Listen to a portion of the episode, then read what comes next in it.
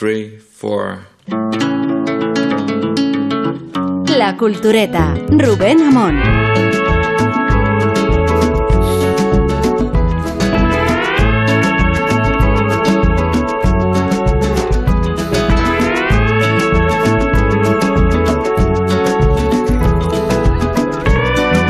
Bueno, el foyer de la comédie française, y esto hay que ambientarlo con otra música, aloja el fetiche de un sillón de piel que Molière empleó en las últimas funciones de El enfermo imaginario.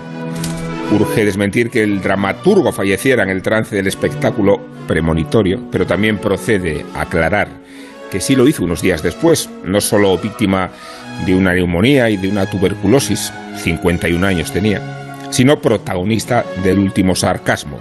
Se moría de verdad el enfermo imaginario, agonizaba y capitulaba el agitador de la sociedad francesa. Es la razón por la que trató de neutralizarse la expectativa de una sepultura cristiana. La iglesia tenía proscrita de la fe a los actores, luego hablamos con uno de ellos. Pero se combinó una dispensa regia, gracias a la cual pudo alojarse a Moria en el cementerio de la capilla de Saint Joseph, sin derecho a una lápida identificable y expuesto a la compañía de suicidas, de herejes y de neonatos sin bautizar. La fecha de aquel sepelio clandestino en febrero de 1673 es tan relevante como la de la exhumación. La revolución acudió a exaltar la ejecutoria iconoclasta de Molière y no está claro que los huesos inhumanos fueran los suyos, pero tanto valieron para resucitar al padre de la comedia moderna, como terminaron realojados en el cementerio de Père Lachaise. Allí pueden homenajearse a la vera de los restos de Jean de La Fontaine, en una suerte de recinto ajardinado. Compartieron épocas y aventuras el dramaturgo y el fabulista y fueron los artífices de un siglo XVII que abrió el camino de la ilustración bajo la gloria solar de Luis XIV. Fue el rey Borbón el destinatario de un espectáculo total que Molière y Jean-Baptiste Lully le ofrecieron en el Palacio de Chambord. Conocían ambos la afición del monarca a la danza y convirtieron el burgués gentilhombre la música nos acompaña desde el principio, por cierto, convirtieron el burgués gentilhombre, digo, en una sátira premonitoria que caricaturizaba el arribismo de la burguesía y que destripaba el esnovismo de su protagonista, Monsieur Jourdain. Todo lo que no es prosa es verso. Y todo lo que no es verso es prosa. prosa. O sea que cuando hablo, interpreto la prosa. Cuando digo, dame mis pantuflas y mi sombrero de dormir, ¿es la prosa? Sí, señor por mi fe. Il y a plus de 40 ans que je dis de la prose sans que j'en suce rien. Hace 40 años que, que hablo en prosa y no me he dado cuenta. Bueno, podía haber sido el retrato de una época, la lámina de un momento, pero la intuición y el talento de Molière predispusieron la clave de acceso a la condición humana. Es la manera más sencilla o superficial de explicar una cuestión tan compleja como la universalidad. Francia celebra el 400 aniversario del nacimiento de Molière desde el entusiasmo patriótico y desde la totalidad de sus obras, pero el dramaturgo nacional ha rebasado todo sentido de pertenencia. Se le conmemora en París igual que en Dallas o en Johannesburgo y se identifica en su teatro la perspicacia de la construcción de arquetipos atemporales. El avaro de Molière es el avaro, igual que el misántropo es el misántropo y que el tartufo representa la categoría del hipócrita.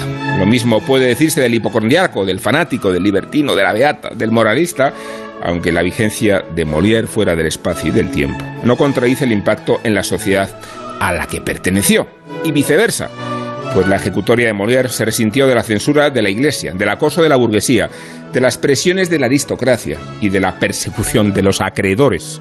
Podía haberse ganado la vida como tapicero y camarero real, en la tradición de la familia, o haberse dedicado a las leyes, como estuvo cerca de suceder. Pero la pasión al teatro clásico, Plauto, Terencio, y la epifanía que supuso asistir a una obra de Corneille precipitaron la decisión de pluriemplearse como dramaturgo, como actor y como empresario teatral. En efecto, fundó su propia compañía, el Ilustre Teatro. Trabajó en otras y casi siempre tuvo a la vera la influencia de Madeleine Bejac. Fue su compañera, su musa, su amante y su colega de fatigas en las giras provinciales que la compañía tuvo que emprender cuando la censura de París convirtió a Molière en argumento sistemático y persecutorio.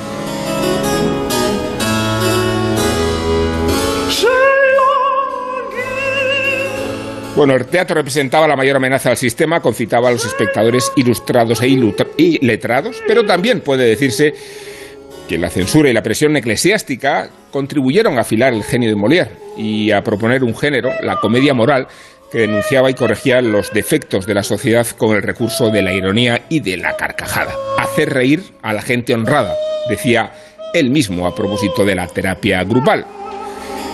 Concluyamos que Molière no se llamaba Molière, sino Jean-Baptiste Poquelin, que el seudónimo de origen bretón o normando lo adquirió por razones desconocidas. Conviene recordarlo, la vigilia de su nacimiento, mañana, esta madrugada. Si es que realmente nació el 15 de enero de 1621. Las dudas de la partida de bautismo se entremezclan con muchas otras que enfatizan el problema que supone diferenciar, en el caso de Molière, la realidad de la leyenda y que justifica preguntarse si es cierto o no que Molière vistiera de amarillo el día de su última función. Puede que no ocurriera así, pero el respeto al color prohibido representa el homenaje de todos los actores del mundo. Que pasen los turcos.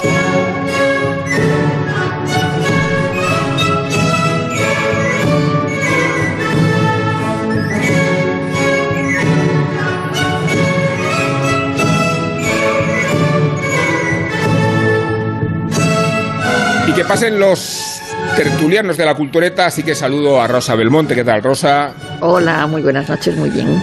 Y saludo a Isabel Vázquez. ¿Qué tal, Isabel? Buenas noches a todos. Y saludo a Sergio del Molino. ¿Qué tal? Muy buenas. Muy buenas. Y saludo a Guillermo Altares. Hola, ¿qué tal? Buenas noches. Y saludo a título excepcional a Pepe Villuela. Eh, en cabeza de los mejores actores. ¿Qué tal, Pepe? ¿Cómo estás? Pues gracias por ese inmerecido elogio. Gracias. bueno, eh, tú, sabrás, eh, decía de, de, lo que significa Molière para los actores, para tu categoría.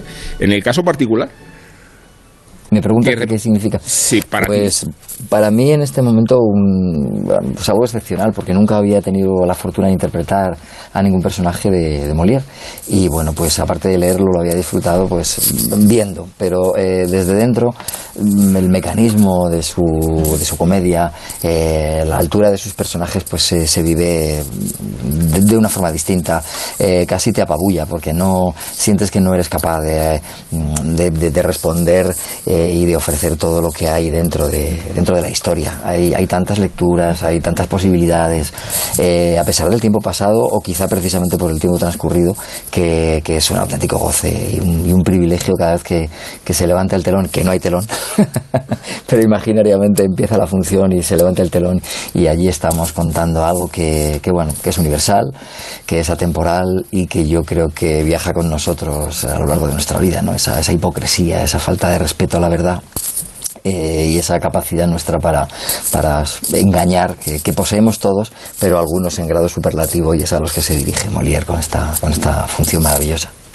Estamos hablando del Tartufo, eh, que abrió la temporada del Teatro de la Victoria, que después está en gira, ¿no? La vas a llevar a diferentes ciudades, ya la has llevado a otras, ¿verdad? Sí, y, hablo... Sí, perdón. Disculpa. Sí, sí, te decía que estamos de gira hasta agosto aproximadamente. Eh, te iba a preguntar por esta idea de la universalidad. Eh, ¿cómo, se explica la, vigencia de, de Molière 400 años después de su nacimiento? Pues yo creo que es que el ser humano, desde el punto de vista tecnológico, externo, en nuestra forma de vestir, en, bueno, pues en, lo que tiene que ver, por ejemplo, con, la tecnología, pues hemos avanzado muchísimo, hemos evolucionado, pero en todo lo que tiene que ver con lo más eh, esencial de nuestra forma de comportarnos y de relacionarnos no hemos cambiado nada, no solamente desde Molière, sino que si uno se zambulle en los trágicos griegos, mm, encuentra las mismas mezquindades y por otra parte también las mismas bondades. ¿no? Yo creo que nos seguimos riendo de lo mismo y seguimos adoleciendo de los mismos defectos. En ese sentido estamos estancados. ¿no? creo que estamos dando vueltas a, una rueda interminable. Eh, fíjate que se, se, decía de la producción de Ernesto Caballero que eh, está concebida desde una perspectiva de vanguardia, como si para hacer Molière hubiera que ponerse una peluca, ¿no? Eh, cuando efectivamente pues, la propia noción de la universalidad y atemporalidad permite extrapolar a Molière a cualquier época y a cualquier situación, ¿no? Sí, yo creo que es que da igual ¿eh? al final hacerlo con peluca o hacerlo sin ella, eh, porque lo más interesante no está en la cáscara nuevamente, sino en, en el contenido de aquello que se está que se está eh, planteando eh, sobre sobre la escena. Llega un momento, yo creo, en el que si hay pelucas te olvidas de ellas y si no las hay también. ¿no? Eh, casi como que lo más importante y perdurable es, es, la propia palabra. La pena que tenemos nosotros aquí, como la tienen los franceses con respecto a Cervantes es que no lo podemos disfrutar en plenitud de, de, cómo fue escrita, ¿no? con, esa, con esa brillantez que posee en, francés, en el alejandrino francés. Entonces, bueno, pues tenemos la, la, traducción impepinable mm, y bueno, ahí, ahí es donde Ernesto sí que ha roto una lanza por hacerla, hacer esta versión en verso. Eh, lo que ocurre que, bueno, no, nunca podrá ser igual, ¿no? nunca podrá ser igual que escuchar el, el, original, pero sí que esa, esa musicalidad, esa artificiosidad que escuchábamos antes tan bonito en, en, ese corte que habéis puesto sonoro, eh, que da gusto eh, oírlo, pues, pues bueno, se, se, se, atisba, se vislumbra, pero desde luego que no se, no se, no se disfruta de la misma manera. Esa es la, esa es la pena. Pero la esencia de los personajes, esa mezquindad, de, Tartufo sigue, sigue presente y atraviesa barreras. Está conmigo, lo he presentado al principio, a Guillermo Altares, está Sergio del Molino, está Isabel Vázquez, está Rosa del Monte que vamos a quedarte una conspiración, pero de las buenas, tranquilo. Hola, Pepe, soy, Guillermo Altares, encantado de saludarte, de, Hola, verdad. Guillermo, encantado de saludarte. quería preguntarte una cosa. Eh, en Francia, eh, Molière es recordado tanto como autor eh, hmm. que, como actor. Y hay una cosa que siempre nos faltará de, de Molière, que es el, el, el Molière actor. O sea, no, nunca podemos verle, a no ser que podamos ver en el tiempo. Pero cuando tú interpretas a Molière, se nota que eso está escrito por un, por, por un actor. O sea, ¿es, este el, peso de alguien que creaba personajes para interpretarlos, que conocía el oficio, que, digamos, eh, eh, formaba parte de su vida la actuación casi más que la escritura? Yo diría que sí, yo diría que sí, porque hay en muchos autores que, nunca han pisado un escenario, pues un exceso de literatura. Eh, digamos que los textos muchas veces eh, huelen a tinta, ¿no? Eh, y, en, y en Molière eso no suele suceder. Claro, yo no lo interpreto en francés, pero a pesar de estar escrito en verso, yo creo que goza de una, una verosimilitud todo lo que se dice, de una veracidad, de una verdad, de una frescura y de una gracia que, que yo creo que solamente se puede eh, llegar a ella a través de, de, la vivacidad del teatro. El, el, el, teatro, claro, es que cuando se escribe todavía es un género que no, que, que, no ha alcanzado la plenitud. Hasta que no sube a escena, uno no ve realmente si aquella función tiene una dimensión que merezca la pena ser representada. Y luego, claro, muchas veces pues hay montajes fallidos, ¿no? Pero sí, yo diría que sí, que se nota mucho que hay, que hay un actor detrás. Lo que pasa que, claro, hay muchos actores que han escrito teatro y no han alcanzado ni muchísimo menos esa categoría. Aparte de eso, yo creo que, que bueno, que la cantidad de factores que se conjuntan en Molière, bueno, sería muy difícil saber cómo alcanzó ese grado de, genialidad. Eh, probablemente eh, si hubiera sido tapicero hubiera hecho los mejores sillones del mundo. es que yo creo que le acompañaba el talento en todo lo que hacía. Su capacidad de seducción era inmensa. Pepe, soy Isabel Vázquez, eh, encantada de saludarte, ¿qué tal? Eh, en, en, Molière, por, en, las comedias, por cada por cada aprovechado hay un incauto eh, y, y, luego también hay, es verdad que, que, dentro de la crítica están estas, estas voces que a veces casi a modo de coro eh, son la voz de la razón. hay gente sensata y cabal que no pierde de vista lo importante y en el caso de Tartufo es evidente en, en algunos personajes. En cuanto a la adaptación que vosotros habéis hecho, eh, ¿se respeta la cantidad de personajes originales? ¿Habéis hecho, ¿Habéis hecho algún tipo de compendio en cuanto a los personajes de de Elmira, de Dorina, eh, sí. porque claro, son, son un montón de personajes eh, que, que, al fin y al cabo cumplen una función dramática similar a veces, pero que se puede perder eh, pues eso que hace a Molière tan distinto, que es la forma. O sea, en realidad la estructura es mm. similar en, en, heredad de, comedia del arte, pero al, resto de comedias, pero claro, está en los detalles eh, donde se puede perder y a veces en las adaptaciones por mm. fundir eh, personajes, por esa proliferación de, de elementos, eh, se pierden algunas de, pues de las frases o de las intenciones más precisas. No sé vosotros cómo habéis abordado esto. Pues Ernesto, que es el encargado de haber hecho la, la, versión, no ha suprimido personajes, eh, pero sí que eh, interpretamos a varios personajes, algunos de los, de los actores. Yo, por ejemplo, además de, de Tartufo, interpreto a Madame Pernell que es la madre de, de Orgón, como, como sabéis. Eh, y bueno, este tipo de cosas que se suelen hacer también por una cuestión económica, porque es muy difícil girar con tantos actores y tantos técnicos, dadas las circunstancias, además todavía es más complicado, pues entonces se fusionan y luego digamos que dramatúrgicamente pues uno intenta justificar el por qué, el por qué se, se hace así. Eh, pero los personajes están todos, lo único que bueno, de pronto ves eso que Madame Pernell eh, es una señora calva, que, soy yo. Y luego ves que, que, bueno, que Tartufo aparece con su misma cara. ¿no?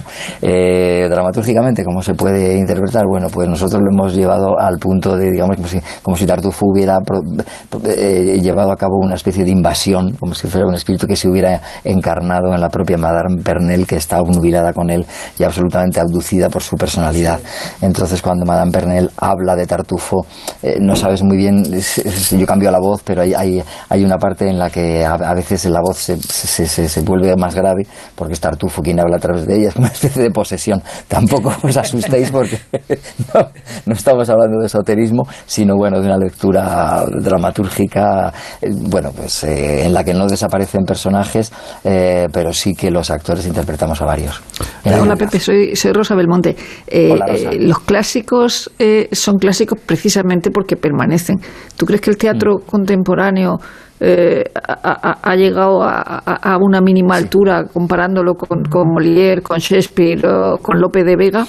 Eh, y, cómo se siente un actor interpretando eh, teatro clásico con respecto al teatro contemporáneo? Bueno, pues eh, respondiendo a la primera a la primera pregunta, yo creo que sí que hay altura en, los dramaturgos. Yo tengo amigos que escriben divinamente, yo creo que van a llegar a convertirse en clásicos. Creo que Juan Mayorga, de hecho, ya es propiamente un, clásico.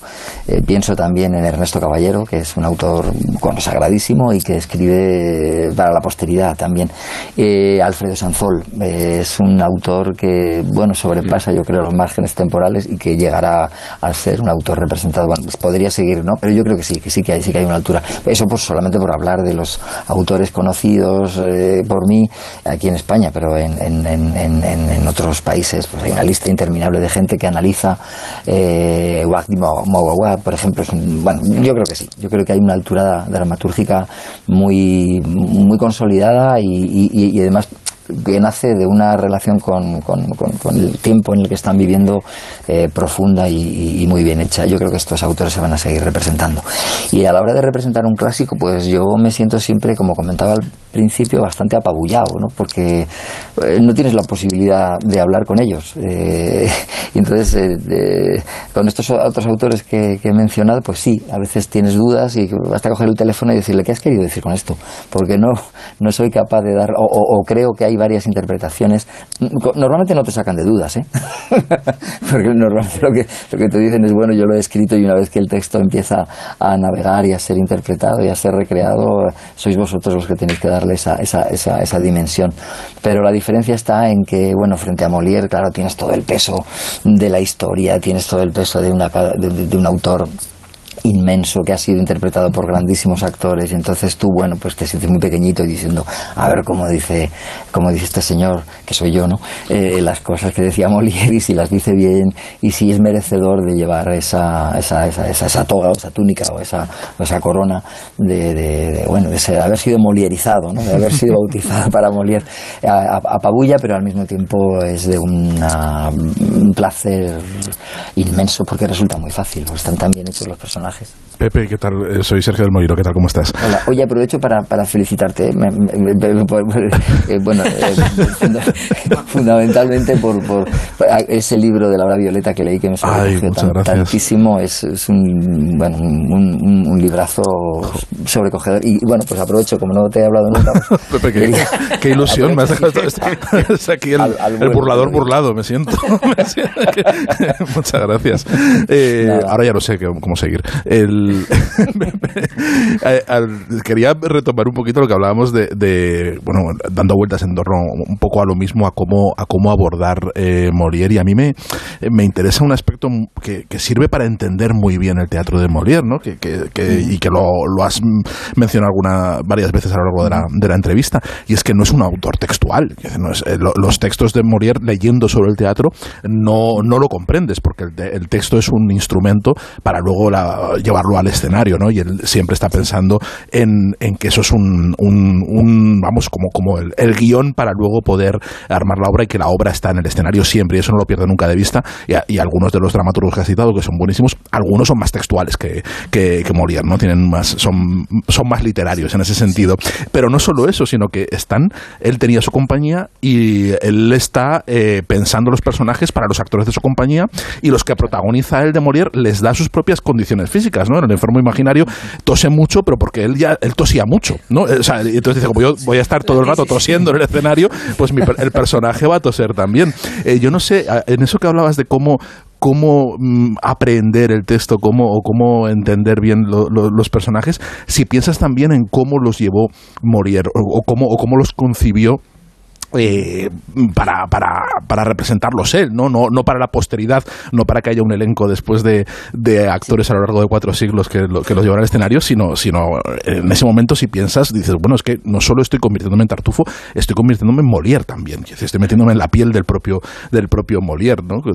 si, si, si necesitas entender al propio Molière más allá del personaje y más allá del texto.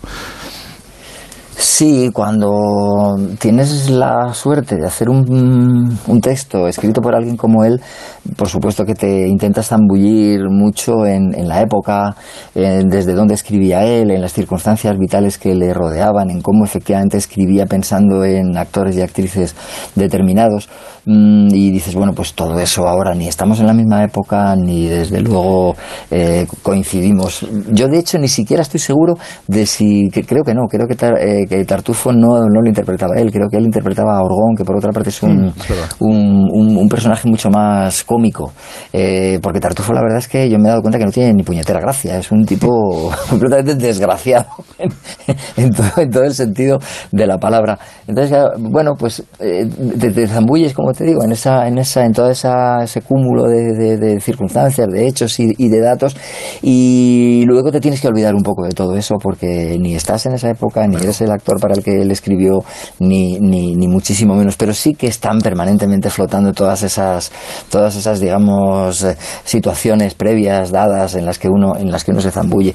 Y, y, y luego, pues cuando sales a escena, ya lo que sales es a jugar sales con, con, toda esa, esa, equipación y esa información que llevas eh, contigo, lo que, lo que intentas por lo menos es, es conectarte con el público y, y, que, y, que, la comedia fluya, que la gente se ría, que la gente disfrute y que al mismo tiempo también se vayan con un pellizquito, ¿no? Pensando, ¿seré yo tartufo? y, se, sí, y se ríen mucho, quiero decir, o hay, o hay un peso de la tradición de decir, estoy viendo a morir, me estoy poniendo un poco estupendo, o se ríen como se rían los nobles de Luis XIV.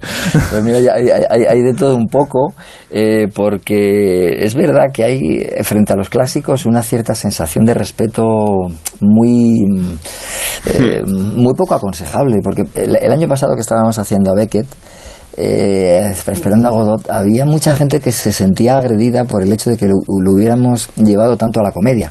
Eh, como si la risa fuera algo que no es merecedora de respeto, como si reírse en el teatro fuera estar haciendo algo frívolo, eh, cuando realmente yo creo que pues no necesariamente es así, evidentemente claro que hay comedias muy muy muy vacuas y, que no, tienen ninguna raíz y, son insustanciales, pero eso también ocurre con los dramas, en fin, que no, la risa no es eh, sinónimo de falta de, de falta de, inteligencia, sino yo, yo creo que más bien todo lo contrario. Entonces es curioso porque se ríen mucho la gente más joven. Eh, porque yo creo que están desprovistos de prejuicios. Y van a ver una comedia y entonces a lo mejor por muchas veces vienen del instituto y bueno, han estudiado brevemente preparándose para ver la función de mano de los profesores, pero no tienen ese, ese, ese, complejo ¿no? de, que, que, llevamos de, bueno, voy a ver a Molière. De vestirse, ¿no? Para ir al teatro, de ponerse elegantes y tal. Exacto, y entonces, bueno, pues sintonizan muy bien con el personaje, por ejemplo, de Dorina, que está interpretado eh, por una actriz muy joven y, que, bueno, pues desmitifica ya de entrada eh, con el vestuario y con su forma de hablar eh, muy contemporánea esa, esa, esa, idea de distancia que puede, que, puede estar asociada a él. entonces, bueno, pues sí, sí que hay, hay gente que se siente molesta cuando aparentemente pues lo, lo, lo, vuelves demasiado a comedia, pero, pero yo creo que la gente también tiene muchísimas ganas de reírse, entonces pues alternamos una cosa con otra. Eh, a propósito de la risa eh, y de los antecedentes de Molière, que se parecen bastante a los tuyos, porque eh, recuperando el influjo que tuvo Plauto en Molière, tú interpretaste en Mérida eh, el militar fanfarrón, ¿no?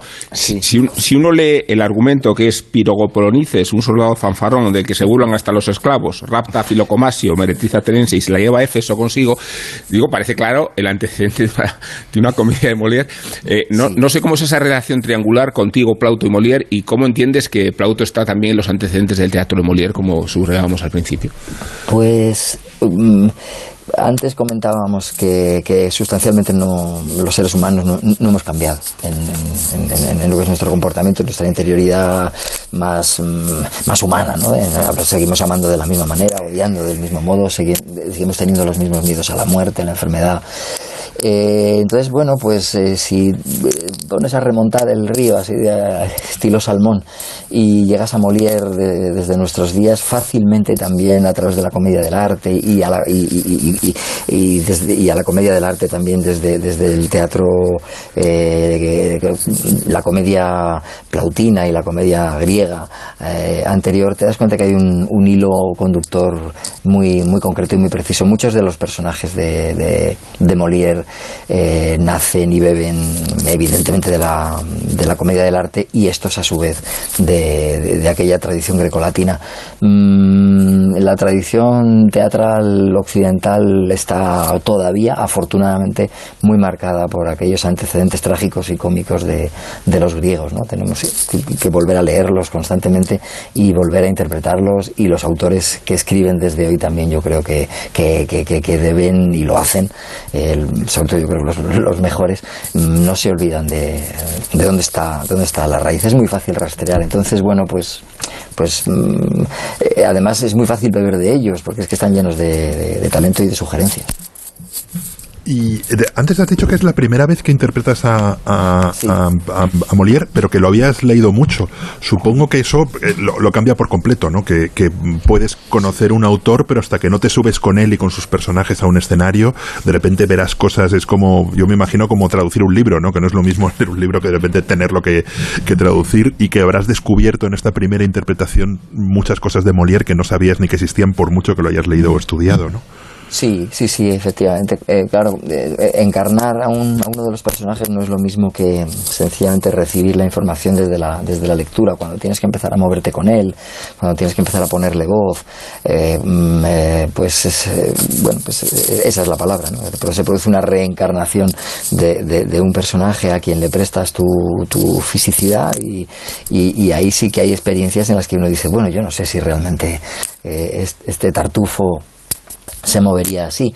Pero bueno, eso es lo que da también la idea de que un actor eh, también es un agente creador, ¿no? No, es un mero reproductor de información o de, o de, emociones que, que, estén plasmadas en un, en un texto, sino que también tú pones de tu parte. Eh, no es lo mismo, sin duda, el tartufo que interpretar en su día Marsillac, por ejemplo, que el que puedo interpretar yo. Por mucho que intentara además reproducir aquel, aquel tartufo sería absolutamente imposible porque no soy él. Eh, incluso si él mismo hoy estuviera vivo y volviera a interpretar a Tartufo ya con los años habría cambiado. Eh, es la grandeza también del, teatro eh, y que, cada mm, personaje puede ser reinterpretado y por lo tanto resucitado de un montón de maneras dependiendo de quién sea el, intérprete o la intérprete que, que, lo lleve a cabo. Es, bueno, yo creo que es lo que nos hace sobrevivir en el teatro, ¿no? Sí, y Pepe, por terminar, ¿necesitas tú eh, abastecerte de personajes muy diferentes, eh, ser tan polifacético? Lo digo porque igual muchos oyentes, con culturetas sí, pero eh, no identifican interpretando el rinoceronte o a Boro Vallejo o, o, a Beckett, como has mencionado antes, sin renegar de Aida, sin, sin tus roles más cómicos y de payaso en el mejor sentido de la palabra.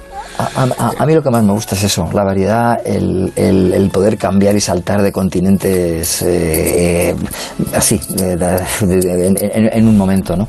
Eh, interpretar pues un papel en una película que no tiene nada, por ejemplo, Filemón, ¿no? Filemón, pues, pues uno diría que no tiene nada que ver en principio con Tartufo, pero hay también una serie de túneles recónditos que, que, hacen que sí que estén, que estén conectados. Y yo creo que es a través de, de, la idea del juego.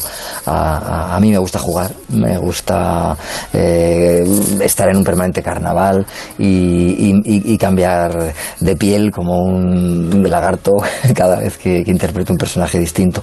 Eh, sí, sí, yo creo que uno se hace actor, o por lo menos yo, yo, yo creo que me he hecho actor precisamente por esa posibilidad de viajar eh, de mentalidad, viajar de idiosincrasia, viajar de caracteres y convertirte en cosas muy diferentes. En esta función, por ejemplo, de Tartufo, ya digo que soy la propia madre de, de, Orgón y después aparezco como, como, como Tartufo. Eh, me resulta maravilloso esa idea del viaje, de la transhumancia y del, del no parar. Pues Pepe, muchas gracias eh, por estar con nosotros esta, esta madrugada y mucha suerte con el Tartufo. Muchas gracias y a vosotros también. Mucha suerte con el programa y con el COVID. Un abrazo. Un abrazo, Pepe. Gracias. Un abrazo.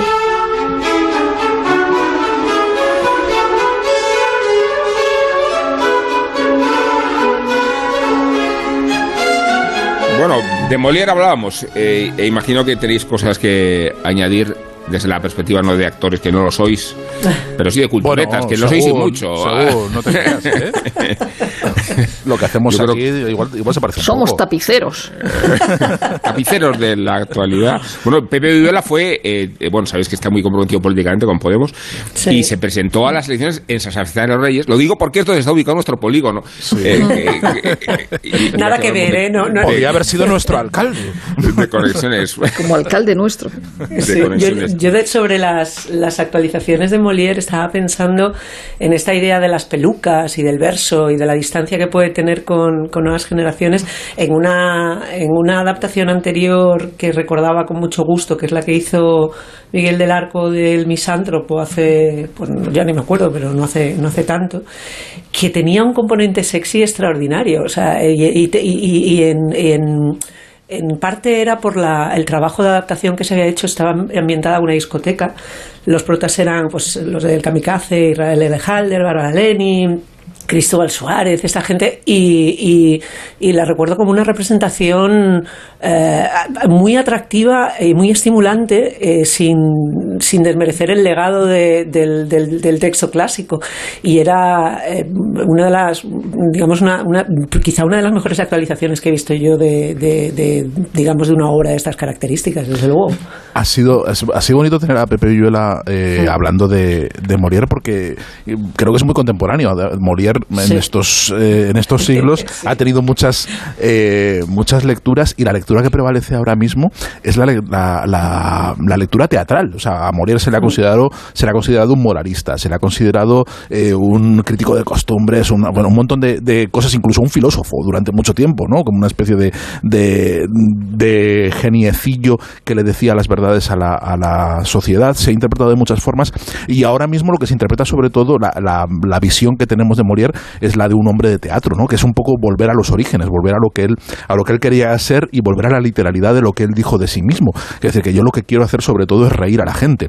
Al rey, fundamentalmente, que es el que me paga, eh, a, los cortesanos que están aquí de público y luego ya lo demás, cuando salgo de gira, pues a todos los demás. Pero lo que salgo aquí, mi, propósito en la vida es hacer reír a la gente con, con de sí mismos, ¿no? Reírse de, lo que nos encontramos, que es la forma más, eh, más recurrente, más universal y más y donde puede estallar la carcajada. Y él buscaba eso, y eso es el Molière que tenemos, que tenemos hoy, ¿no? El Molière cómico. Y, ahí explicamos un poco su, su, su, supervivencia y el hecho de que siglo tras siglo pues se vaya renovando y nos siga diciendo las mismas cosas, porque tiene una serie de arquetipos que lo seguimos encontrando hoy. Todo, la, la sociedad de hoy sigue estando retratada en en las obras de Molière con muy poquitas adaptaciones. Hace falta mover muy poquitas cosas para, para, traerlo, para traerlo al presente, ¿no? Por eso siempre, siempre está vivo. Eh, y, hay otra cosa que es curiosa también, que es muy contemporánea, eso es, de hoy, de, que, lo conecta con el hoy, eh, y es que también fue cancelado. Quiero decir, Molière, eh, Molière tenía la protección del rey, pero ni la protección del rey le salvó de la censura del tartufo muchas veces. Quiero decir, a veces el rey se lavaba las manos y decía, mira, o sea, si está todo el mundo en contra de ti y está el, el arzobispo de París y todo el mundo diciendo que te que quiere tu cabeza, pues yo al final a mí me haces mucha gracia y eres muy majete, pero yo, hombre, no, yo, no me voy a meter en estos líos. Y ahí, y ahí, le, y ahí le dejaba vendido muchas veces, ¿no? Que, que también tenía. Ah, y, hay un, en, unos, en unos debates muy parecidos a los que hay ahora. Porque Rousseau, Rousseau después, en un, un, siglo después, le afeó, le, consideraba que era un corruptor de las costumbres y un, una especie de, de, de, Telecinco, ¿no? Una especie de, de, de, vulgarizador. pero fue fundamentalmente por, por, por, el, por el misántropo. Sí, sí, sí. Y por, don Juan, y por Don Juan también. Por Don Juan también. Y, por Don Juan. Hombre, la diferencia con entonces es que o sea, te podían lanzar a la Bastilla para, para el resto de los días no cagarse en tus muertos en Twitter. O sea, hay una diferencia. Bueno, no, pero lo, que le hicieron fue dejarle sin trabajo un tiempo. Quiero decir, o sea, eh, dejarle, dejarle sin representaciones. Se, jugaba algo más. No sé, lo, lo que has dicho es que a mí una cosa que sí me parecía apasionante de Molière es que él digamos, y que lo que le hace absolutamente moderno es que él se reía del público que asistía a sus representaciones. Y eso es lo que le hace totalmente moderno, porque ya no es, no es una risa a lo mejor de las, de las fábulas o de, no es, no es una risa, eh, digamos, de, de otro tipo eh, bufonesca, de reírte del otro, un poco mm, que marcaba parte del humor en la Edad Media, sino que él convocaba a los burgueses, porque los que asistían a las, a las representaciones no era una cosa popular, era una cosa que tenía dinero, incluso la corte, y llegaba y se reía de ellos en su cara, y los otros se reían de sí mismos. Y yo creo que eso es lo que Molière aporta. Mm, no diría la historia del teatro, aporta a la historia de la literatura y a la historia del, del, del, arte, ¿no? Que es la, la, la risa como retrato social de las gentes que, que se ríen en el escenario de, ellos mismos, porque son todos esos personajes que circulan por, que circulan por sus obras. Yo, paradójicamente, lo he visto bastante poco, lo, lo he leído mucho por mi formación francesa. De hecho, justo mm, me acordaré siempre de que el Don Juan fue censurado, porque en, en, la selectividad francesa hay dos exámenes. Hay uno, hay un examen de lengua que hace todo el mundo, que es una cosa que jamás he entendido porque no se copia en España, donde tú tienes, te dan, eh, tienes un examen escrito. O sea, da igual que luego mm, vayas a hacer ciencias o que vayas a ser físico o lo que sea. Tienes, todo el mundo tiene que manejar la lengua y conocer los clásicos de la literatura. Y a mí me tocó en el examen oral un trozo del Don Juan, que es ese momento en el que Don Juan da, da, da una limosna y él entonces dice gracias a Dios, eh, de gracias a Dios dice no, no, este, esta limosna se la doy por amor del hombre. Y eso cabreó muchísimo a la iglesia, lo censuraron, le, le, le, trajo mogollón de, de, de, problemas, ¿no? Y luego eh, empezaba Rubén su presentación con aquella silla eh, que está en la Comédie Française, y es verdad que también Molière aporta una enorme liturgia a la, a la en Francia, ¿no? Más allá de... Aporta la mitad de la Comédie Française. Claro, eh, aporta la Comédie Française, aporta, eh, no se dice la lengua de, de Corneille, que era un, mm. dramaturgo que a lo mejor era más, más fino estilísticamente que, que, que, que, Molière, se dice la, la, la, la, lengua de Molière, que es una cosa curiosa, y eso no sé qué pensáis con respecto al, al español, el francés es una lengua que, o sea, uno puede leer mucho más fácilmente a Molière y a Corneille en francés, siendo un lenguaje, digamos, del siglo XVII, que lo que es leer a, Cervantes o el, o el en, original. Es una lengua que ha evolucionado. Mm, eso Trapiello lo ha solucionado. Sí, eso Trapiello lo ha solucionado. es un francés que sigue siendo muy, muy claro y luego. Han sido mucho más dictadores, mucho más conservadores a la hora de. No, es verdad. Sí, siguen siendo igual de lambicas. Mucho, mucho más vigilantes, ¿no? mucho más vigilantes y es, y es un francés que está totalmente vivo. O sea, yo creo que es hmm. mucho más cierto decir la lengua de Molière que decir a estas alturas la, la, lengua, de Cervantes llena de emoticonos y cosas raras en, Twitter. Y luego lo del, lo del amarillo, en, realidad la superstición del amarillo, que es otra cosa que he aportado, era, eres verde. Eh, hmm. Cambia por países. El, hmm. eh, Michel Pasturo siempre se pregunta por qué el verde es un color maldito. Se decía que Molière eh, iba vestido de verde cuando murió en escena, que ni murió en escena, ni al parecer iba vestido de verde. Pero casi, ¿eh? estaba, estaba arrastrándose por la escena. casi, casi. Que, y, no iba vestido de verde, sino de, de algo parecido al, al, morado. Y el Pasturo decía que la superstición del verde, aunque siempre se atribuye a Molière, en realidad viene de Napoleón, que era un color con el que estaba obsesionado. Hizo pintar su, su casa del exilio de verde y entonces se utilizaba, creo que cianuro, para crearlo. Y entonces con los efluvios del verde murió y por eso se quedó como un, con un color de, de mala suerte, que en España es el, el, el, amarillo. Y lo que decíamos esta mañana de, de Macbeth, efectivamente en el artículo de Andrés Lima lo, lo, dice, que se puede, yo no sabía, se puede citar la obra, pero no el personaje, dice Lima. que es todavía más complicado del mundo del, Pero ¿cuál de los dos personajes? ¿Cuál? está claro que, que, Molière él, eh, eh, él, no, no, se puede decir él, al parecer. el escocés o lo que sea. Yo creo que voy a vulnerar las normas que, que Molière, evidentemente, aparte de ser un clásico y, y, haber hecho reír a todo el mundo, era un superdotado. Es decir, cuando que eh, Molière tuvo que escribir por obra del, por, por, mandato del rey, escribir y aprenderse una obra en cinco días, que el amor médico. O sea, ríguete de, de, de cuando escribió en un fin de semana para, para ganar un, un dinero, ¿no? Eh, es verdad que se burla de la, de la sociedad que precisamente va a ver eh, en las obras de teatro, pero se, se, burla de todo el mundo, es decir, se ríe de los que desearían ser elegantes pero no saben ser elegantes, del cazurro del campo, de los burgueses que gastan hmm. dinero en clases de baile, en clases de retórica y, acaban haciendo el ridículo. Y el público se divierte porque sabe que domina la etiqueta, es decir, que, que, que te está riendo de mí, pero yo estoy, yo estoy, yo estoy por encima de, de todo eso. Eh, eh, es verdad que la burla afina la percepción del propio comportamiento y, la, y, la, y la visión de los errores de los otros. Es decir, por eso es un clásico y por eso no, no, no, no, no, no se pasa de moda, porque y la gente ríe porque le toca a otro, no le toca a él. O sea, sí, cuando ha habido problemas de censura, hay gente, la iglesia, por ejemplo, que se ha visto afectada y, entonces uno que aparece como cura, luego ya no es un cura, es una, un falso devoto pero es verdad que todo es muy actual cuando, cuando sale eh, Walk de Titania McCraft, eh, Ricky Gervais dice, es una maravillosa sátira clásica. Eh, pues antes de que, de que, los clásicos ingleses, y me refiero a Thackeray cuando hace el libro de los snobs, que primero es una sección en la revista Punch, eh, riéndose de, de, los snobs, y o sea, de él eh, escrito por, por, uno mismo, ¿no?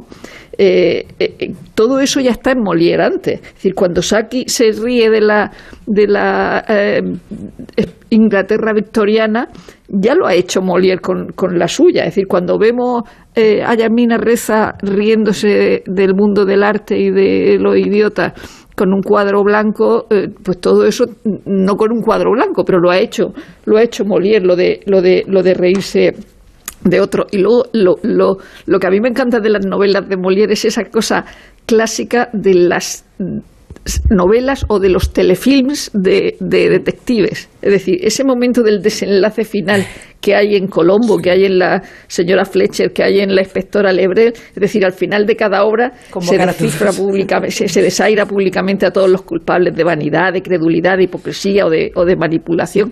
Y, y, es como, eh, eh, como una un, telefilm de, de, Colombo, es decir, evidentemente un telefilm de Colombo es como una obra de, de Molière.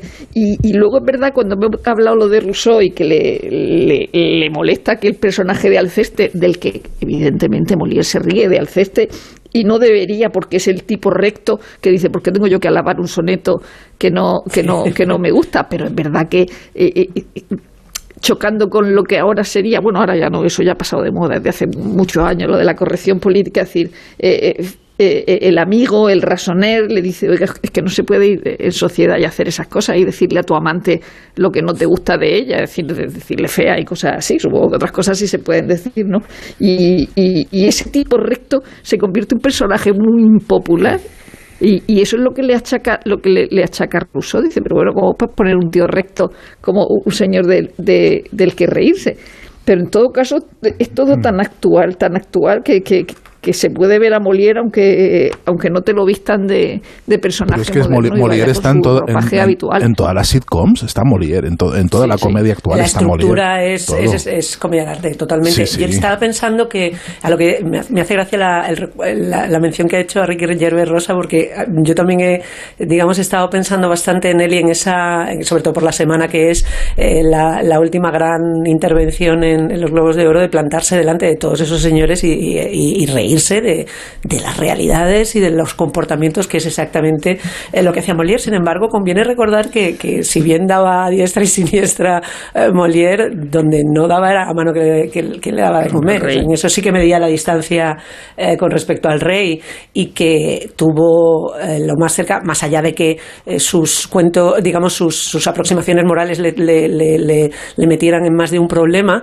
pero la ofensa directa no la, no la practicaba. Lo más cerca que estuvo de de, meterse en un lío real, que fue con anfitrión, en la que algunos vieron una identificación de Júpiter con el 14 eh, que sorteó de alguna manera bien eh, no llegó a digamos la, sangre al río. Pero pero desde luego no era tan tonto como para para dejar de procurarse lo que le, Hombre, lo que le estaba sí que le al rey le encantaba que le diera a los cortesanos. Claro, a los cortesanos pero, claro representar ahí en Versalles y, ver cómo los cortesanos lo pasaban mal y se enfadaban eso le encantaba. Muy, de, muy, de, déspota claro. Sí que le desairo en la última obra en El enfermo imaginario que tiene dos prólogos.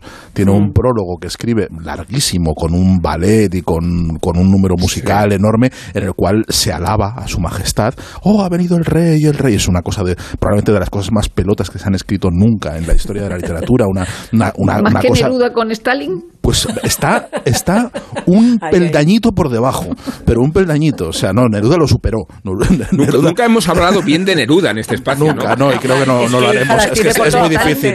Es, muy, es muy difícil. Pero fíjate. Con lo pelota que es. Entonces, ¿qué pasó?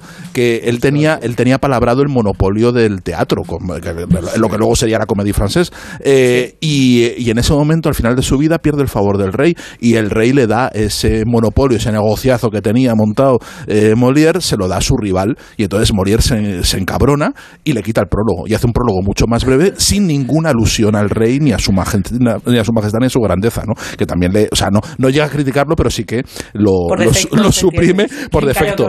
Y hay otra ah, otro paralelismo con, con, la contemporaneidad, con un cómico eh, contemporáneo que es con Woody Allen, porque eh, pero, pero en su biografía, no, no, no en su texto, sino en su biografía, porque se no sé si se casó o se rejuntó con la hija de su mujer, con la hija de su amante. Se decía que era la hija. Se decía, y, mucha gente le achacó que se, había casado con su propia hija.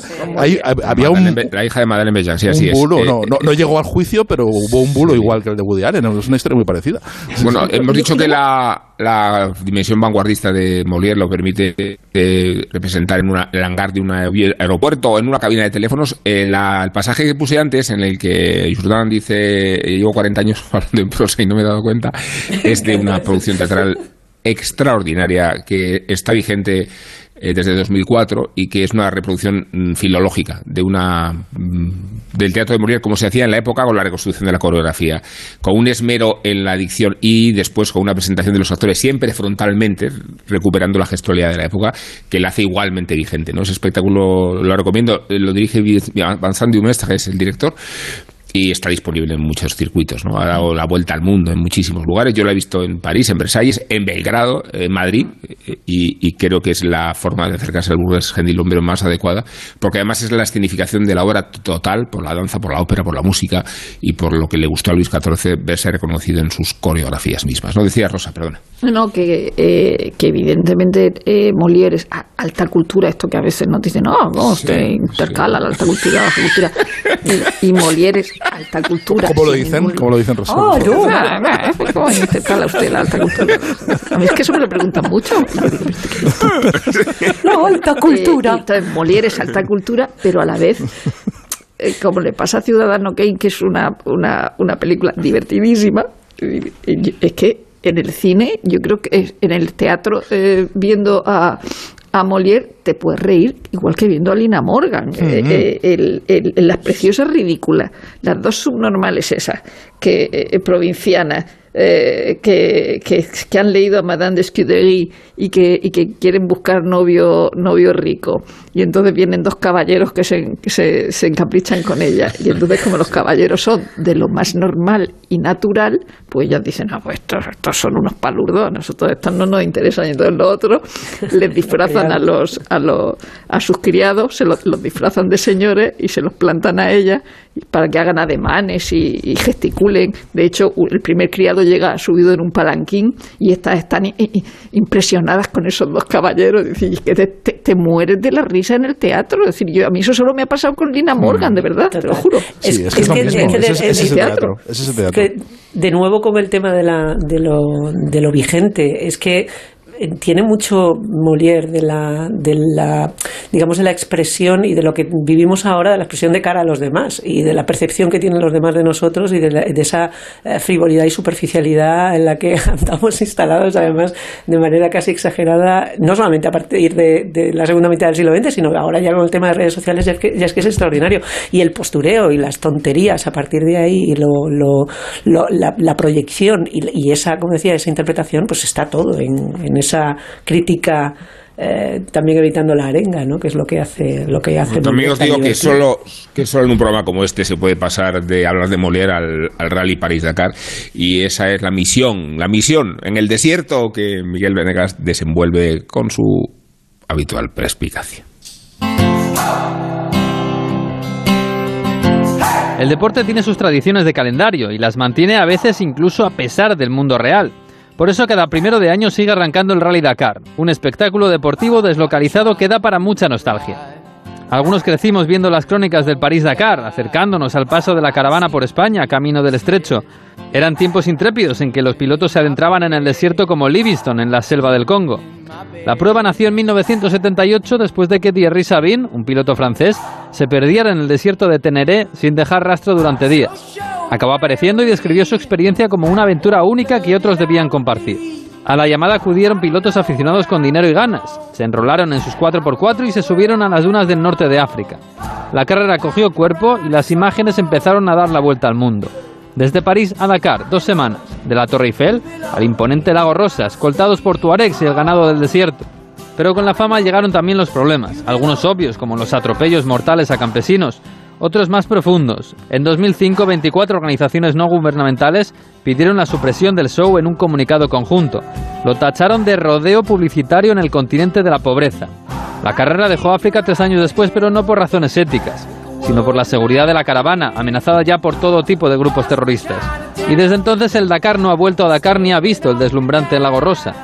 La organización mandó la carrera a Sudamérica, a los desiertos de Atacama y las faldas de los Andes. Y en 2020 se mudó a Arabia Saudí, donde hoy sigue entre el desierto y los petrodólares. En casi medio siglo, Dakar ha creado sus liturgias y sus héroes, como Peter Hansen, Messi Dakar, el gran campeón con 14 títulos que hoy sigue compitiendo con 56 años. O Julia Kleinsmith, la primera mujer campeona, precisamente en 2001, la última vez que se completó el recorrido original. Sobre ella prepara Spielberg una película para 2022, basada en su propio libro de memorias. Una cinta que promete acción y bellas imágenes. Y también la nostalgia de los tiempos de salir de París y llegar a Dakar, bordeando las bellas aguas del lago Rosa.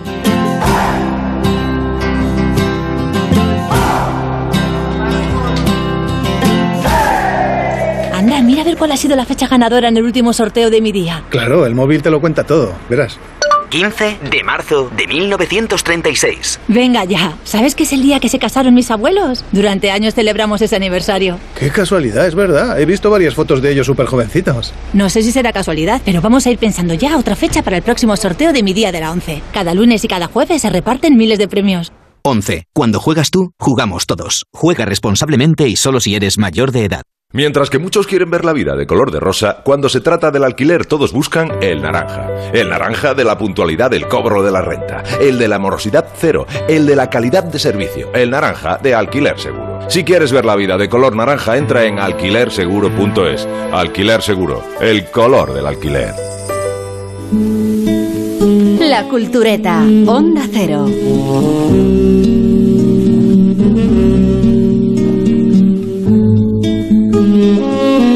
Culturetas, eh, me conocéis lo suficiente para saber que no soy muy mitómano. eh, no solo, bueno, recelo bastante de estas relaciones fetichistas con las personalidades a las que a ver, seguimos. Una cosa es no ser muy mitómano y otra cosa es ser Rubén Amón. Quiero decir, es justo lo contrario. O sea, no es que seas muy mitómano, es que estás en el otro lado. Bueno, pues desde esa perspectiva que agradezco, Sergio, eh, os contaré que el otro día estaba en un restaurante y a la vera de donde me encontraba, pues se encontraba a su vez eh, Sergio Cabrera. Casi rima, ¿eh? De que vamos a hablar ahora, a ver si me dejáis progresar, porque si no voy a que... ya, ya, ya, no es gruñe. Ya no es gruñe. No, mi historia mitómana empieza a resentirse de toda credibilidad. Y no siendo mitómano, y no siendo mitómano, me acerqué a él y entonces, eh, cuando lo que hace un mitómano es explicar al mito quién es él, porque por lo visto el mito no lo sabe de sí mismo, ¿no? Y entonces le hice todo tipo de aclaraciones biográficas. Algunas estaban justificadas. Incluso compartimos 10 días en La Habana, cada uno en su habitación.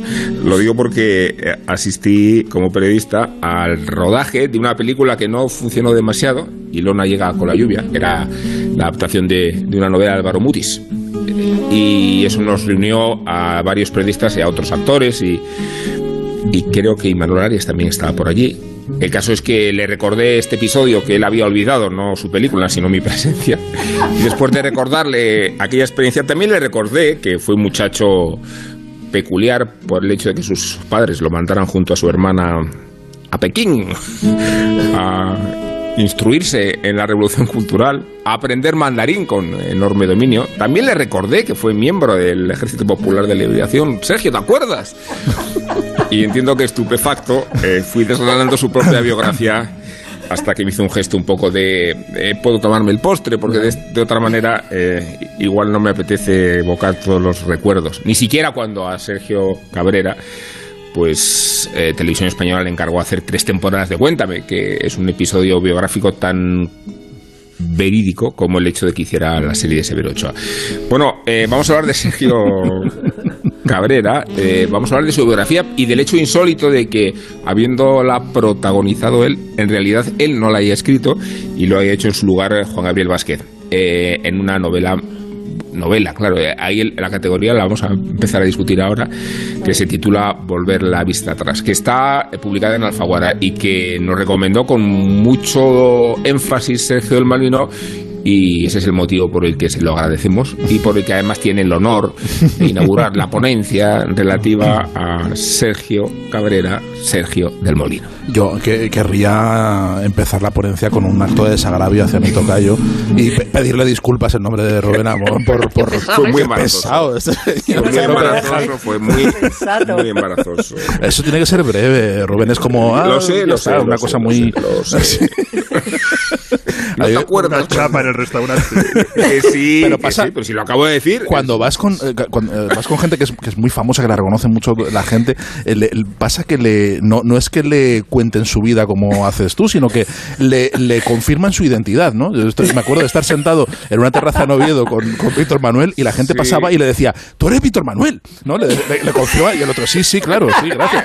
Dice, digo, te confirman tu identidad 30 veces a lo largo del día. Es una cosa. Sí, te dicen quién eres. O te la desmienten, ¿eh? porque recordaba una anécdota que contaba muy graciosa Rosa María Calaf cuando eh, la confundían con Paloma Gómez Borrero en Roma y entonces, eh, eh, y entonces ella decía, no, que no soy Paloma Borrero. Sí, sí, usted es Paloma Gómez Borrero. ¿Me vas a contar a mí? No, ¿Me vas a es, no es la corresponsal de televisión en Roma. Bueno, pues entonces es Paloma Borrero. No insista, no, usted no es Rosa María Calaf. Bueno, perdón. Bueno, pues volver la vista atrás, que yo creo que es la mejor. Yo creo que he leído todo, casi todo, de Juan Gabriel Vázquez y creo que este es su mejor libro, eh, sin, sin ninguna duda. Sí que creo que es una novela, sí que creo que es una novela que no, que no contiene ficción, pero sí que es un- una, una novela, si Sí. luego lo podemos discutir si queréis. Eh, y es una novela extrañísima. Eh, Para, el primer misterio para mí es precisamente lo que tú planteabas.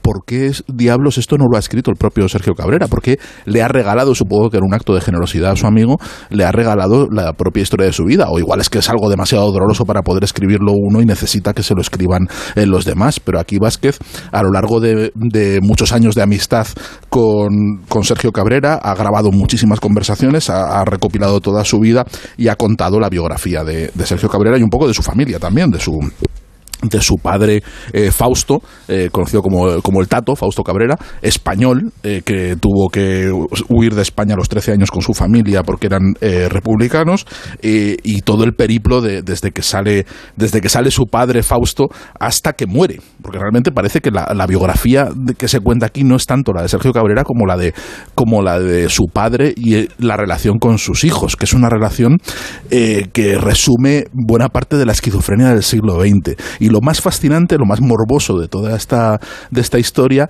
es que Fausto, que es alguien que, que, en el exilio en República Dominicana y luego en Colombia, eh, se convierte en un actor, en un actor y en un, un recitador un, eh, de, de, poesía muy famoso, muy, muy conocido y alguien que, que domina la televisión en sus orígenes en, en, Colombia y que es una cara muy, muy conocida, se hace maoísta, se, se es reclutado por el Partido Comunista chino que le invita a vivir en China y se va con su familia a China a, vivir a vivir ahí en el Instituto de Lenguas Extranjeras, ¿no? Le parece es un plan. Un día les reúne en el salón y les dice, pues venga, que nos vamos a, China sin saber nada de chino en los años de la Revolución Cultural, en, a finales de los de los en, la década de los 60, ¿no?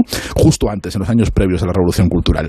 Y una vez en China está, están ya eh, totalmente chinizados, digámoslo así, o, maoizados, eh, ya muy entregados a la causa, a la causa del maoísmo, tan entregados están que en un viaje que hacen de vuelta para ver a los amigos y a la familia a Colombia, un viaje familiar, eh, a la vuelta, eh, el Fausto y su, y su mujer, los padres de, Sergio Cabrera, le dicen a Sergio y a su hermana, Marianela, les dicen que han decidido que su misión es ir a Colombia a montar la guerrilla, a montar la revolución, pero que no se van a ir toda la familia, que les van a dejar a ellos en Pekín, adolescentes con 15 años, 15, 16 años, les van a dejar ellos a vivir solos, tutelados por la revolución, que va a cuidar muy bien de ellos y va a hacer de ellos una revolución, unos revolucionarios.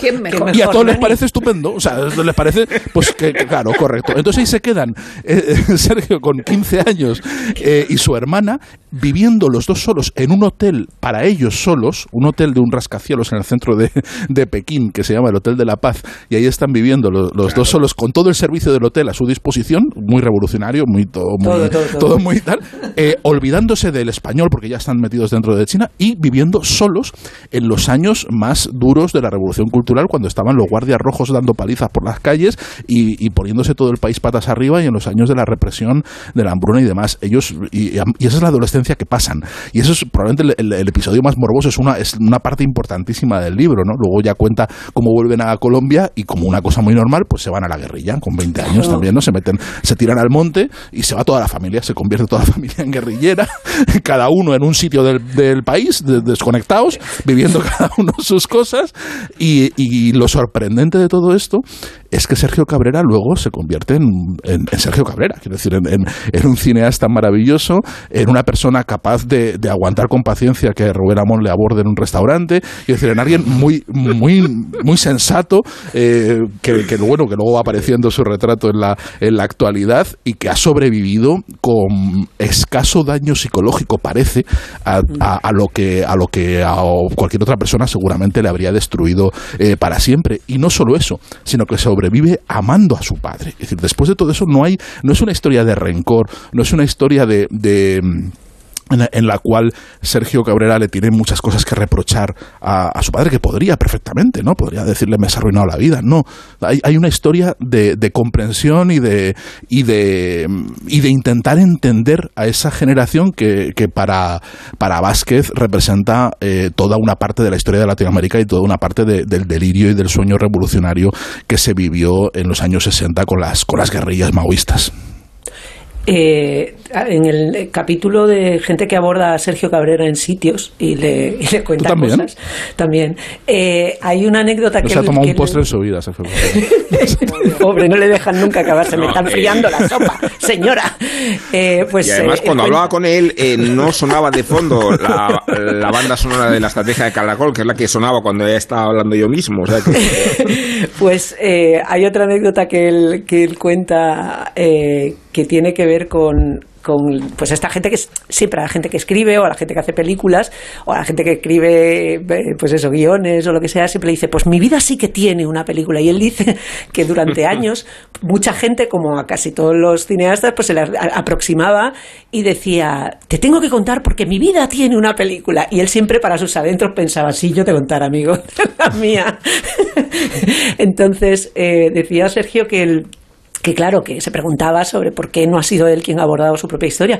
Y él eh, dice que, que todo lo que tiene que ver con esos recuerdos de, de adolescencia y de primera juventud, durante mucho tiempo los ha tenido ahí apartados eh, intentando conciliar la persona que era hoy con, un pasado que, porque claro, hemos contado la parte eh, más llamativa de que unos padres abandonen a los niños, pero eso tiene también luego una evolución em, sangrienta que es la de la guerrilla. Entonces ellos, eh, la, participación tanto de Marianela como de él en la, en la guerrilla, el, el libro tampoco escativa en cuanto a información sobre qué han hecho, qué han dejado de hacer y allí no era, digamos, unas, unos jovencillos nada, haciendo estas cosas que se hacían en la Revolución Cultural, como patear a tu profesor de dibujo porque ha resultado ser un sospechoso eh, eh, disidente. porque, decía, porque decía que los aviones americanos estaban mejor diseñados mejor equipados, sí, porque en cuanto a diseño eran mejores. Y, los, y ¿Cómo mejores?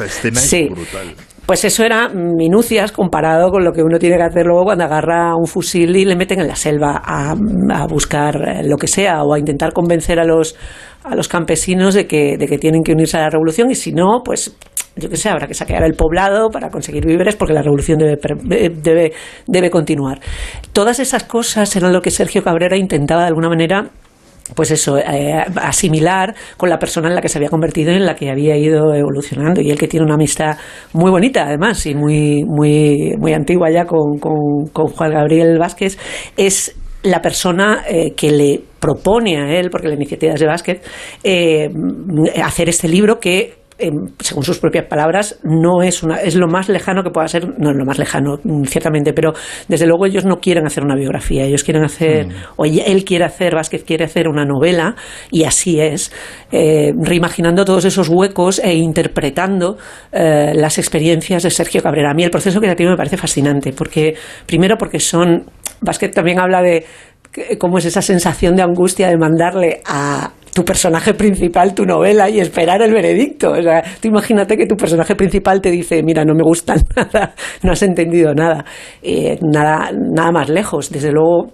Sergio Cabrera habla de que, de que parte también de, los recuerdos interpretados a partir de, la pluma de Vázquez eh, cobraban una nueva dimensión eh, en, su, en su experiencia. La vida es alucinante, eh, la experiencia en sí, pero yo creo que aquí la grandeza de volver la vista atrás está en la forma. Hmm. O sea, el libro es maravilloso por lo bien escrito que está, por esa capacidad que tiene de incluso y de manera muy sutil eh, dibujarte esa adolescencia en la, en la China maoísta de manera luminosa. Tiene espacios para, para, para esos primeros enamoramientos, para las, la, convivencia del entusiasmo juvenil eh, por la revolución, que no condena en ningún momento porque está pegado al protagonista y siempre está visto por sus ojos y no tiene el juicio, ni el juicio histórico, ni el juicio del narrador.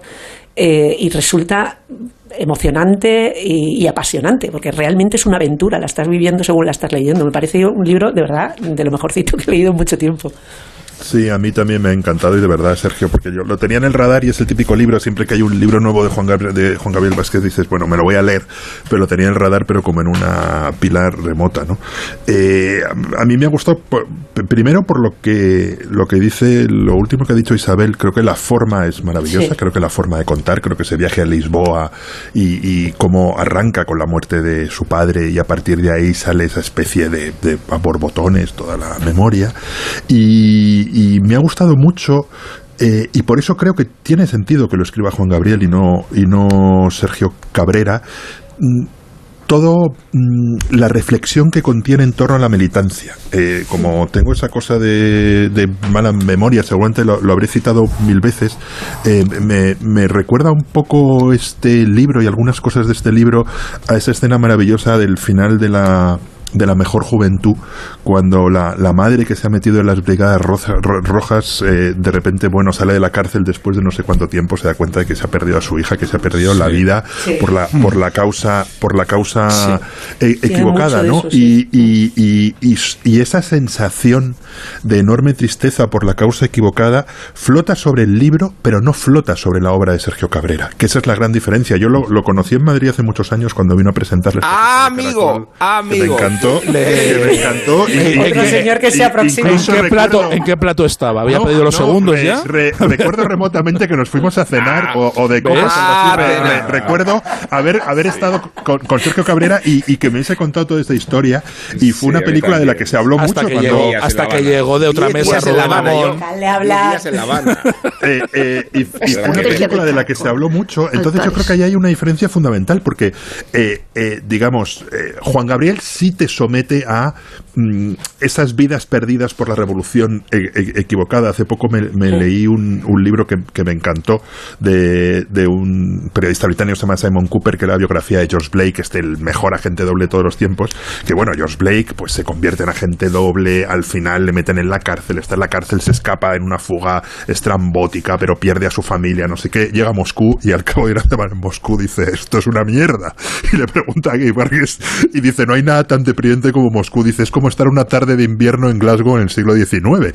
Entonces, esa sensación de, de la, la, causa equivocada flota sobre todo el libro, pero no sobre Sergio Cabrera. De hecho, hay, hay un momento muy, muy bonito cuando él ve eh, la estrategia del caracol en Barcelona después de la muerte de su padre y, dice, mm, con, o sea, dice, dice, esa película era un homenaje a Fausto Cabrera, una carta de amor filial en fotogramas, cada parlamento, con cada encuadre. Sergio había querido decirle a su padre cuánto lo quería, cuánto le agradecía tantas cosas, cuánto sentía que de alguna manera misteriosa le debía la vida entera, desde sus comienzos como actor infantil de una televisión incipiente hasta su silla de director de largometrajes. Su padre, que como, como habéis contado, lo, lo, lo deja a merced de las fieras de la revolución, de la revolución cultural, lo, manda al, Te has equivocado de, de, vida, Guillermo. Eh, no, yo creo que te has equivocado de causa, pero no de vida, ¿no? Porque claro, es, es verdad. Te, has equivocado de causa. O sea, has estado, has, has dedicado tu, tu, tu vida a, a, la causa, a, la causa equivocada y sin embargo lo, lo, lo homenajeas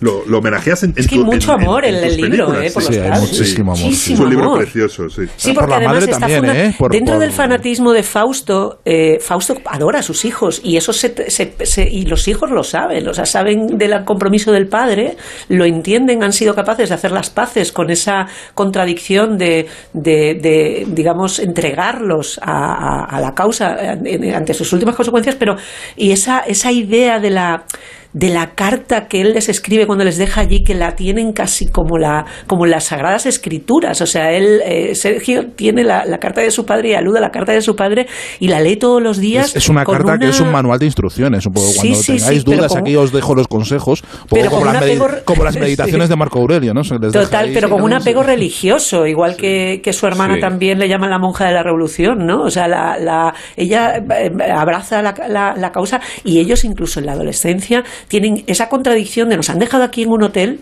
y, y la, lucha está ahí fuera. Dejadnos salir de nuestro privilegio para participar como el resto y convertirnos en miembros del Ejército Rojo eh, como está mandado, no, no, no, no con excepción. No, eh, es verdad que, que Fausto Cabrera eh, es probablemente lo más importante del libro. De hecho, en la mitad del libro está dedicado a Fausto Cabrera porque es el causante de todo lo que se cuenta en la novela eh, todo lo que se cuenta en la novela, que es lo que a mí me, fascina, es consecuencia de la Guerra Civil Española, porque después de leer la novela he leído muchas entrevistas con, con ellos dos, y entonces eh, eh, me fascina que digan, por ejemplo, que hay dos asuntos. cuando sale de la guerrilla en el 72, Cabrera, y cuando Fausto se sube en el barco que le lleva a la República Dominicana, que no saben ni lo que es, ni dónde está, ni, ni, ni, cómo puede ser ese país. Es decir, eso me parece un poco forzado. E, ese momento en que, en que Vázquez creo que ha dicho que nuestras vidas empiezan antes de que nazcamos. Es verdad que, que, la historia está mm, predeterminada por lo que tu padre ha, ha hecho pero tú también te puedes salir de ahí mucho antes de, del momento de la guerrilla. Y yo creo que la que, que los dejen en la, en la, en, la China de Mao es un privilegio. ¿eh? Es decir, yo, yo eso lo siento como una, como una juventud, como una adolescencia privilegiada. Es verdad que eh, eh quizá prefieras que te hubieran dejado en California, ¿no? Eh, en mi caso, ¿no? Pero yo recuerdo cuando era pequeña que un amigo que su familia era del PC y que se iba todos los veranos a la República Democrática Alemana a pasar el verano en unos campamentos y a mí me daba una envidia horrible, o sea que me habría dado la misma envidia irme a China, eh, eh, a la China, a la China de Mao.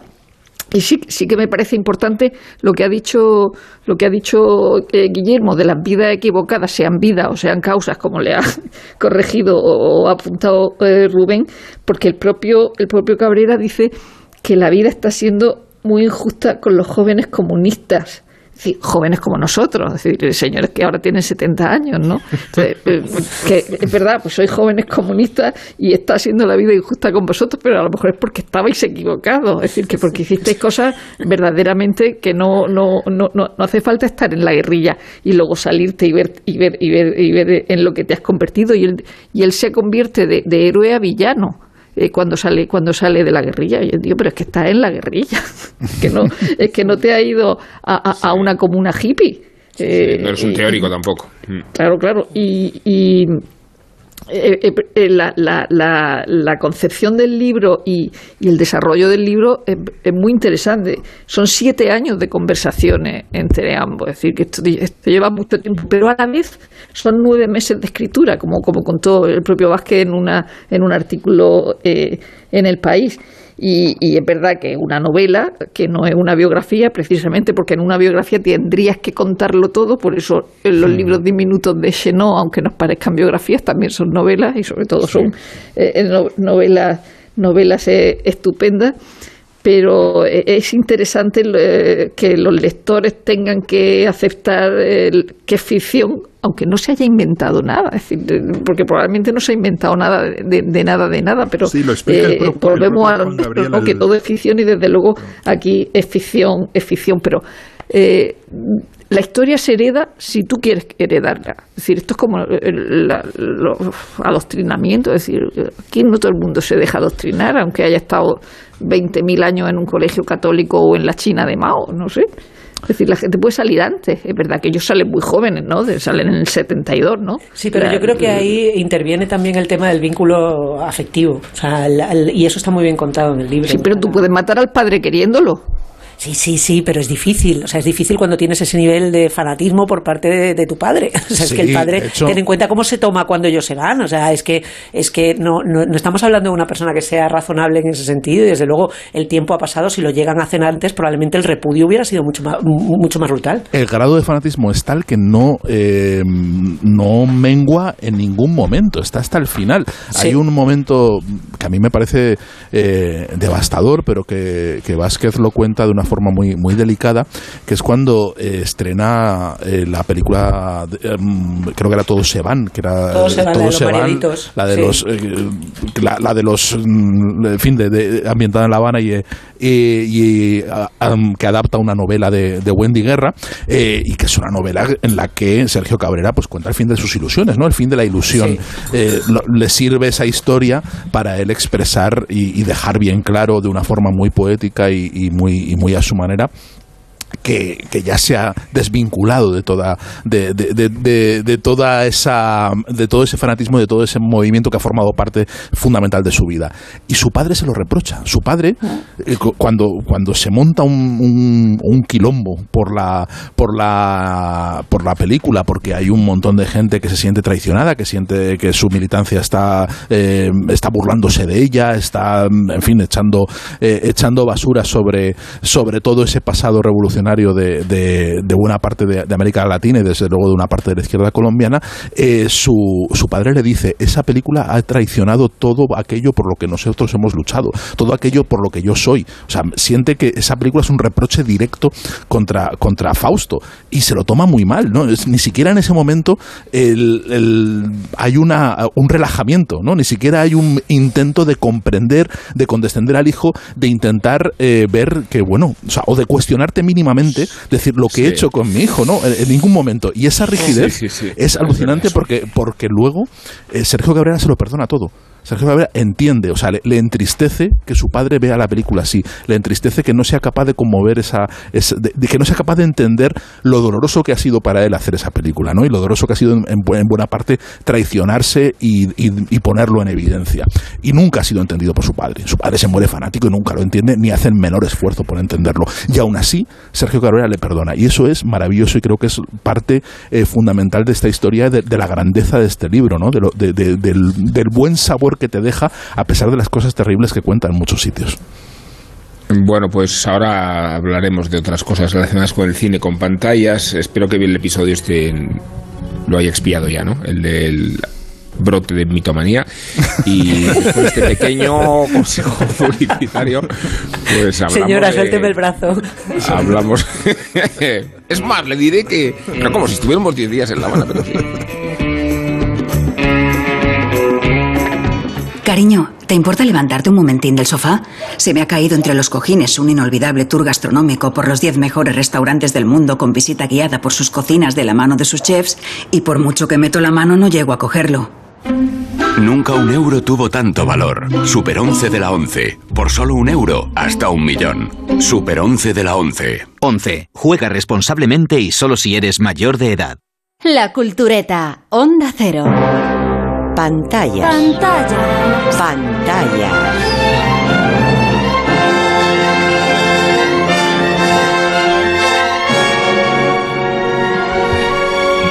Revista de cine.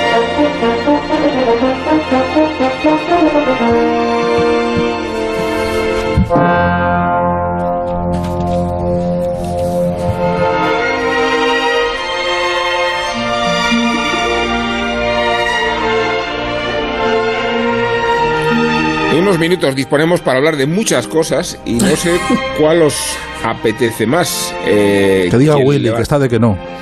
ah, Willy. Bueno, con Willy comparto eh, me, me ha adherido a ella con muchísimo entusiasmo, ¿verdad, Willy? Sí, es, es, a mí me parece, me ha parecido buenísima. Vamos, la verdad es que es una serie brutal, interesantísima. Y yo creo que por mucho que hayamos leído sobre ellas, no éramos conscientes de lo que significó la, la epidemia de, de opioides mm, distribuidos por las grandes farmacéuticas, en, eh, por una gran farmacéutica en Estados Unidos.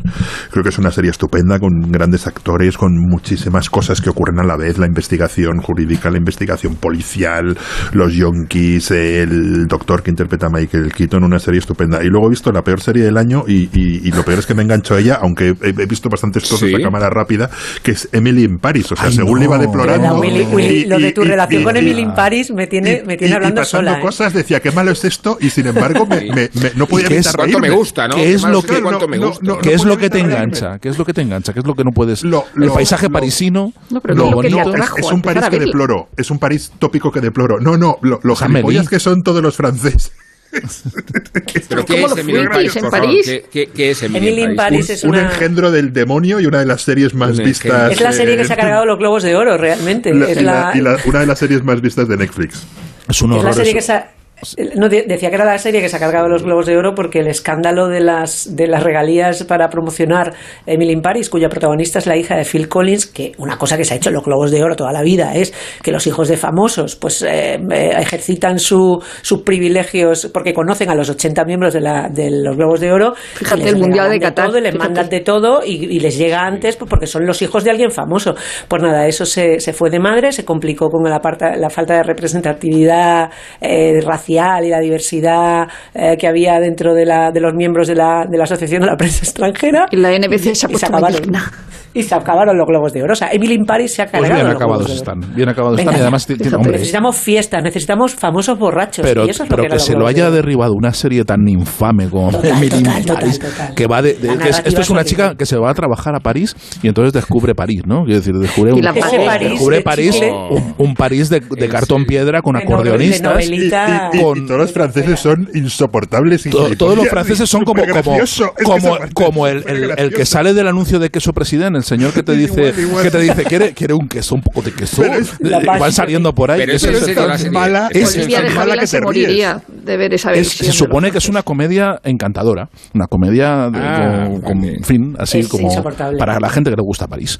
Porque además sería guay si fuera autoparódica, pero es No, no, es una cosa eso insoportable. pero si la, ves como, serio. si la ves como autoparódica, tiene, tiene su gracia. Ya, pero de es que no verdad. va por ahí. Eh, Siempre y cuando los episodios que duran media hora los veas en 10 minutos, que es lo que he hecho yo. Pero es que no sé por qué hablamos de me Paris y no de Toy Boy, por ejemplo. Porque, Hablemos de Toy Boy entonces. En la Pero línea, en 15 la línea. segundos. tiene que ser. No, no, si yo no quiero hablar de Toy Boy, pero, Ah, pero decir que me parece que tiene la misma importancia. Y pues Toy Boy por lo menos es divertido. Pero hablemos de Hierve. Hierve no hemos dicho nada, ¿lo habéis visto? Ayer Todavía no. Sí, ¿No? Tengo una Es pila de cosas pendientes, hijo. No. Hierve, Es- ¿qué es hierve? La veo esta Pues semana. una cosa de cocina. Es una cosa así, Es una eso- película de- es un Masterchef en cocina, sí. Cuenta, cuenta, Isabel. No, no, es una película eh, que está protagonizada por Stephen Graham, que se ha estrenado en filming, una película británica, es un plano secuencia en una cocina, y eh, no la he visto, o sea, solamente puedo hacerme un gabilondo. Un Ah, yo gabilondo, sí, un pues yo sí que la he visto. Con Yo sí que la he este visto. repaso, Yo sí que la he con visto. este Y decir que es una película con una que mantiene la tensión de a principio la- a fin y que Stephen Graham, Stephen Graham lo hace todo. Está- Pero es que nos gusta mucho Stephen Graham. Stephen Graham nos gusta mucho. Es un, ha sido un repaso muy exhaustivo, hay que decirlo, eh, muy ortodoxo, muy riguroso a la parrilla de series que nos sirve de pie para que Recupere su condición de Undertaker, es decir, vamos a ocuparnos de recientes cadáveres y muerto. más bien. caliente que el de Ronnie, Ronnie Spector. Spector. Ay, ay, qué maravilla. Be my baby.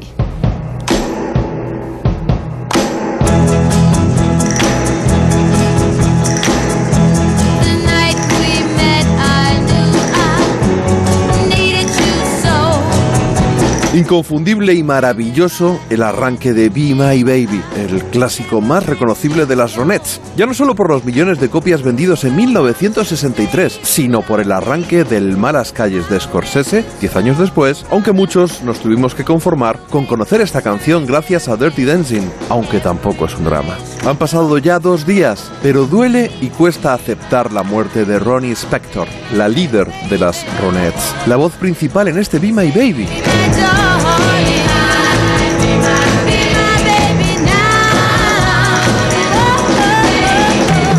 La implacable esperanza de vida y una vez más el cáncer nos están arrebatando a los grandes de la historia del rock. Y en el caso de Ronnie es inevitable, más allá de valorar sus logros artísticos, pensar en la tortura literal que supuso su vida junto al genial y psicótico productor Phil Spector. Según el juez, este acabó con la vida de la actriz Lana Clarkson la noche que la conoció, la del 3 de febrero de 2003. Sin embargo, a Ronnie se la fue arrebatando día tras muy poco después de que arrancara una relación que duró nueve años, hasta que finalmente ella escapó de su casa en 1972 descalza, porque además de alambre de espino y guardas armados con perros custodiando la mansión, Phil Spector guardaba bajo llave sus zapatos para evitar precisamente esa huida. Desde que en 1964 los Beatles y los Beach Boys reemplazaran a la factoría de Phil Spector en lo más alto de las listas, su neurosis paranoide se disparó al mismo ritmo que su consumo de licores y drogas. Su agresividad era permanente y se multiplicaron las amenazas a punta de pistola, los actos violentos. La tortura psicológica era constante y Ronnie acabó alcoholizada. Algunos dicen que incluso lo pudo acentuar para poder acudir a las reuniones de alcohólicos anónimos y así tener al menos un motivo para salir de casa. Poco quedaba de esa jovenzuela de mirada pícara que había enamorado a América y también a Keith Richards, que ha confesado que estuvo colado por ella, pero que se pudo desquitar con un tórrido romance que vivieron cuando ella ya había abandonado a Phil Spector. Los celos del acomplejado productor eran realmente enfermizos y en la primera gira de las Ronettes por Gran Bretaña obligó a Ronnie a dormir con el teléfono de la habitación del hotel descolgado para que él pudiera comprobar que no estaba con nadie y hablar con ella en cualquier momento. En la siguiente gira Phil Spector decidió que era más fácil acompañarla y es que estaba obsesionado con que John Lennon pudiera robársela. Y en la última gira de los Beatles por Estados Unidos, las Ronettes eran las invitadas, pero tuvieron que actuar sin Ronnie, porque Phil le prohibió salir de casa. Entenderéis, por tanto, que Ronnie haya sido siempre muy querida por los fans, por supuesto, pero también por un buen número de artistas que intentaron ayudarle durante el resto de su errática carrera. Uno de sus mayores admiradores fue el larguirucho Joey Ramone, que le produjo en 1999 el EP She Talks to Rainbows, en el que grabó Don't Worry Baby. Well, it's been building up inside of me for, una canción que Brian Wilson escribió tras el impacto que en él causó escuchar Be My Baby, la canción con la que he abierto este homenaje a Ronnie Spector. Se cumplía así el sueño del líder de los Beach Boys y se cerraba un círculo que en cierto modo estoy también replicando hoy.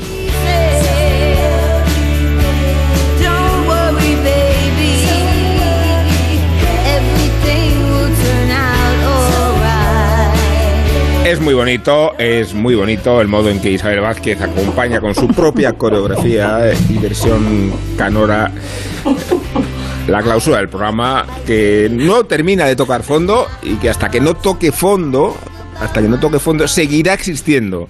Así que tenemos por delante muchos años y muchas ganas de compartirlo con vosotros, culturetas. Quizá la enfermedad me está dando esta vena insólita, humana, pero me gustaría daros las gracias por vuestra presencia, Guillermo Altares, Sergio El Molino. Es una despedida, despedida un poco mitómana que está quedando, ¿eh? Gracias también a Nacho García y a Felipe Mateos. Sin ellos el programa no hubiera sido posible. Esto no quiere decir que haya salido bien, pero no hubiera sido posible. Y así que nos vemos una semana.